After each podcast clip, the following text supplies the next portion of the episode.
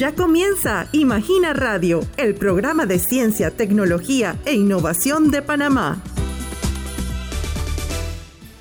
Sean todos bienvenidos a Imagina Radio, el programa de ciencia, tecnología e innovación de la CENACID. Soy Diana Barría y durante los próximos 15 minutos tendremos el gusto de conversar con la doctora Vanessa Valdés y el doctor José Mendoza, ambos docentes de la Universidad Tecnológica de Panamá con sede en Bocas del Toro. También la doctora Vanessa Valdés es docente de la Universidad de Panamá.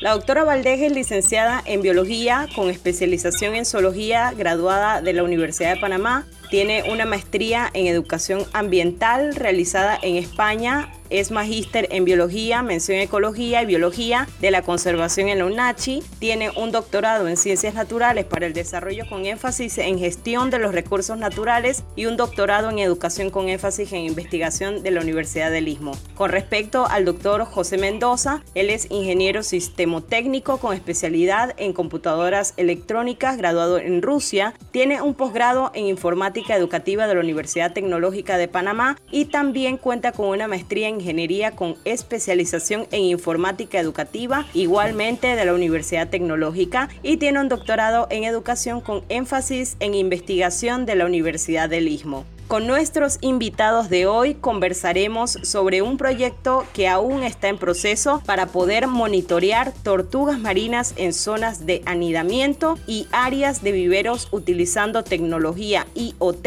en el humedal Sansan Ponsac. Es un placer tenerlos a ambos hoy aquí. Hola, primero que todo, gracias Diana por esta entrevista y agradezco a la CENACIR por invitarme a participar en Imagina Radio, un programa para despertar la imaginación y el conocimiento.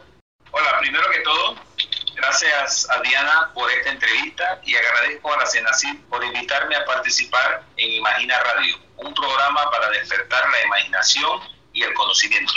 Doctora Valdés, ¿qué tipo de cuidados se tenían antes de este proyecto con las tortugas marinas para evitar su caza? Las tortugas marinas representan un recurso natural muy valioso de la biodiversidad marino-costera, no solo para Panamá, sino también para el mundo, puesto que son especies migratorias que habitan las costas de muchos países alrededor del mundo, aún estando amenazadas, vulnerables o en peligro de extinción, como ocurre en Panamá y a pesar de encontrarse protegidas por acuerdos internacionales y legislación nacional, se presume que los productos provenientes de las tortugas marinas siguen siendo utilizados de manera indiscriminada en Panamá. Y esta es una de las principales razones por las cuales surgió la idea de esta investigación. Los productos y subproductos procedentes de las tortugas marinas están siendo utilizados como subsistencia y con fines comerciales. Por ejemplo, se reportan denuncias de restaurantes en Bocas del Toro que ofrecen en su menú carne de tortuga, así como venta en la provincia de productos de la tortuga carey. Es claro problema de la caza de las tortugas y el consumo de los huevos incide negativamente en la recuperación de la población de las tortugas marinas y ello se debe a su lento crecimiento y desarrollo, lo que agrava definitivamente su recuperación.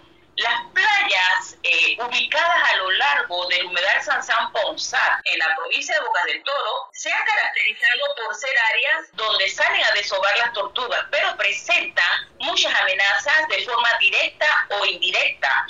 Algunas de las amenazas directas que se han evidenciado mucho del porqué del desarrollo de este proyecto es el saqueo de nidos para su consumo, la captura de tortugas para la extracción de sus huevos, el consumo de su carne y también la obtención de conchas o escamas. Y de forma indirecta, el desarrollo costero, porque obviamente todas las construcciones que se están haciendo alrededor de la costa influyen muchísimo sobre ellas, la cantidad de luces artificiales que también eh, incide mucho de forma negativa para el desove de las tortugas la explotación minera, la introducción de especies exóticas, que eso es uno de los, de los puntos grandes a estudiar en Bocas del Toro, y no solamente en Bocas del Toro, sino en Panamá, la deforestación, la contaminación química, los desechos, el turismo, y como estamos viendo mucho últimamente, el cambio climático. Ya sabemos que el cambio climático está alterando ambientalmente el, mar y que definitivamente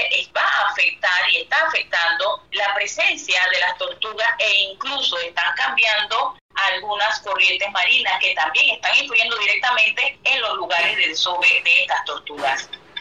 El Parque Nacional Marino Isla Bastimentos proporciona el hábitat para el apareamiento, anidación, alimentación y desarrollo para varias especies de tortugas marinas. Algunas de ellas que te menciono, Diana, eh, la Dermochellis imbricata, que es la, la tortuga carey, la Queloniamida, que es la tortuga verde, la Dermochelis coriacea, que es la tortuga baula, y la careta careta, que es la tortuga cabezona. Además, el humedal, que es de gran importancia para Bocas del Toro, también presenta tres playas de anidación, siendo estas la playa Cisaola, playa San Sam y la playa Sorocta, en donde anida la Dermochelis coriacea, la Dermochelis imbricata y la Queloniamidas, en donde algunas entidades desarrollan acciones de conservación con la autorización de mi ambiente, como es el caso de Ambecona.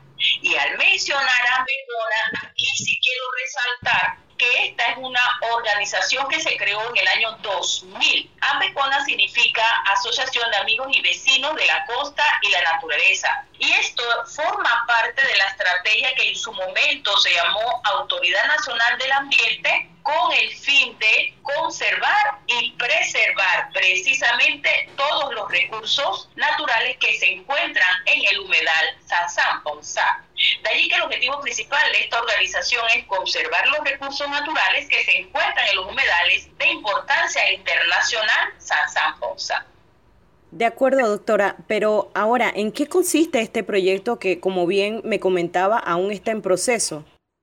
Exactamente, este proyecto aún está en proceso y para darle una, una idea un poquito más clara antes de, de en qué consiste, es importante explicarle lo siguiente. La experiencia de conservación del medio ambiente de las tortugas nació por iniciativa de la Red para la Conservación de las Tortugas Marinas del Gran Caribe, Fauna y Flora Internacional de Nicaragua y la Asociación de Amigos y Vecinos de la Costa y Naturaleza de Panamá, quienes se unieron para buscar alternativas y generar nuevos ingresos aquellas mujeres o aquellas familias que en años anteriores se dedicaban a la comercialización de la carne y los huevos de tortuga y se han dado cuenta de que a través de diversos programas como el turismo, por ejemplo, de forma controlada, los ingresos son mucho más altos que solamente vender la carne y los huevos de la tortuga y que de una forma también es sostenible. Bueno, ya sabemos que en las playas de Bocas del Toro, como en la temporada salen a desovar cuatro especies de tortugas marinas, en donde el continuo vandalismo de la población para consumir y comercializar los huevos y las carnes de estos animales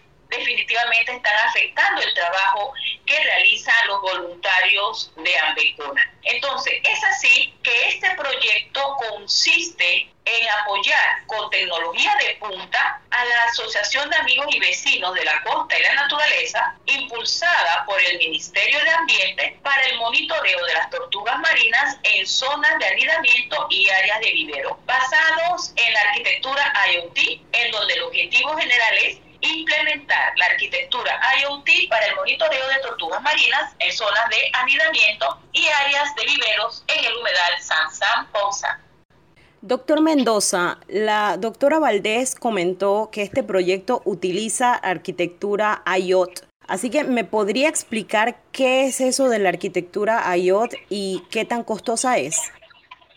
Correcto. Eh, IoT viene del inglés Internet of Things es decir, Internet de las Cosas. Los dispositivos IoT constan de sistemas integrados que interactúan con sensores y actuadores y requieren conectividad inalámbrica. Estos dispositivos de IoT a veces se denominan sensores IoT o IoT.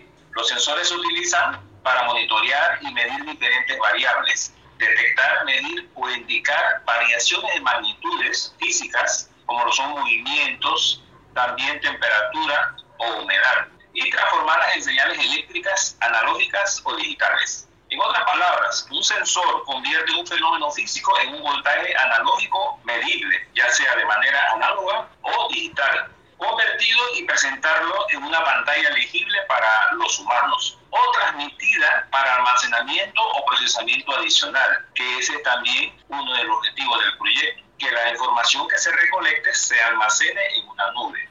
¿Cómo se puede ver el IoT? Está aquí es una realidad, ya la tenemos, tenemos dispositivos en la casa, como por ejemplo aire acondicionado que viene con conectividad Wi-Fi, neveras, lámparas, en este caso focos, uno puede configurar y manejar a través de Internet. Cada día surgen más y más dispositivos que hacen posible esta tecnología. Dicha tecnología asociada al IoT permite recoger datos y mandarlos a la red para su análisis o incluso realizar un análisis previo y después mandarlos a la red.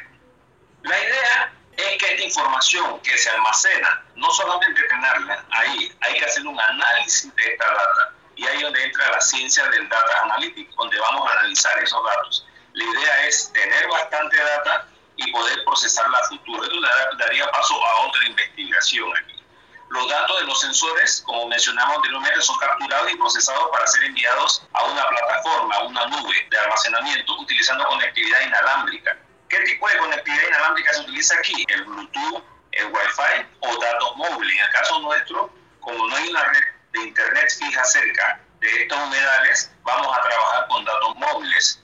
Eh, podemos utilizar eh, señales de celular de tercera generación, como son las 3G, o las señales de cuarta generación como es el 4G. En este caso eh, va a depender mucho de la, del tipo de señal que llega allá. La aplicación eh, del usuario permitirá la visualización de esos datos para que le sirva al personal de Ambecona para tomar decisiones, sobre todo temperatura y humedad. Y la parte de detección de movimiento para detectar qué personas andan o animales andan tras los nidos o los viveros de, la, de los huevos de la tortuga marina. Tiene un precio algo alto. El prototipo que se hizo se, hizo con componentes básicos para después entonces aplicar, comprar sensores de mayor costo. Pero ya la, el prototipo está.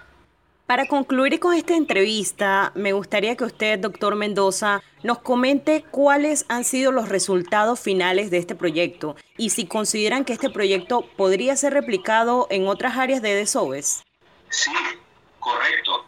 Eh, mire, además, eh, el prototipo que se diseñó es, basado a la tecnología Arduino MKR con pantalla y sensor de huella digital para detectar movimientos para y ver los inventarios también de los, de los huevos disponibles en el vivero para llevar un control de ellos. También se le añadió un sensor de alarma que te envía una notificación cuando detecta alguna, algún movimiento no usual. Sí se puede replicar en otras áreas esto, la idea del proyecto no es solamente, lo estamos iniciando en Boca del Toro, la idea es llevarlo a los otros proyectos que hay a nivel nacional, a, lo largo y ancho del país. Del, recuerde que en nuestro país eh, tenemos las costas del Caribe, las costas del Pacífico, donde hay proyectos similares trabajando. Muchas gracias a la doctora Valdés y al doctor Mendoza por participar en esta edición de Imagina Radio. Sí, eh, encantados, la verdad. Y Definitivamente que las actividades de Senacid, que es en búsqueda del conocimiento, de la aplicación, de las capacitaciones, son importantes para el desarrollo del país. Y nosotros como país tenemos que desarrollar la investigación, no solo la investigación a nivel de las universidades, a nivel de las comunidades, sino también a nivel de los colegios. Y eso es lo que hace Senacid también y nos apoyamos bastante con las actividades de investigación a nivel de secundaria, a nivel de los chiquitos de secundaria que están muy gustosos de participar en actividades de investigación. Así que éxitos y gracias, gracias Diana por, por la entrevista y a Senacid por estos programas tan importantes para desarrollar el conocimiento. Sí, eh, definitivamente, también agradecido con Senacid. Es más, yo quiero recalcar aquí en estas últimas palabras el agradecimiento al estudiante de Linet Guerra, que forma parte del equipo, bueno, ya, ya, ya egresada ya, el año pasado se graduó, pero sigue trabajando con nosotros en el proyecto y ella diseñó el, el, prototipo, ¿okay? tanto la parte de diseño como la parte del prototipo que ya próximamente vamos a la zona a hacer la primera prueba.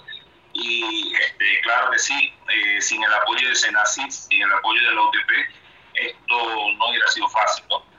Coordinación, eh, todo lo que se requiere y además el siguiente paso, la otra investigación que van a hacer, van a hacer de, este, de toda esta, de esta investigación y también hacia dónde la queremos llevar a nivel nacional y también con nuestros hermanos de Costa Rica, que alguna vez en uno de los proyectos de, de, la, de la Universidad Nacional y la UCR hicimos contactos eh, y la idea es llevar también esto a nivel internacional. Y usted, apreciado oyente, recuerde sintonizarnos de lunes a viernes a las 11 y 45 de la mañana o su retransmisión a las 4 de la tarde para conocer las novedades en ciencia y tecnología. Gracias por haber sintonizado un nuevo episodio de Imagina Radio. Recuerda que podrás escuchar la retransmisión de este programa hoy a las 4 de la tarde. Tienes una cita con nosotros.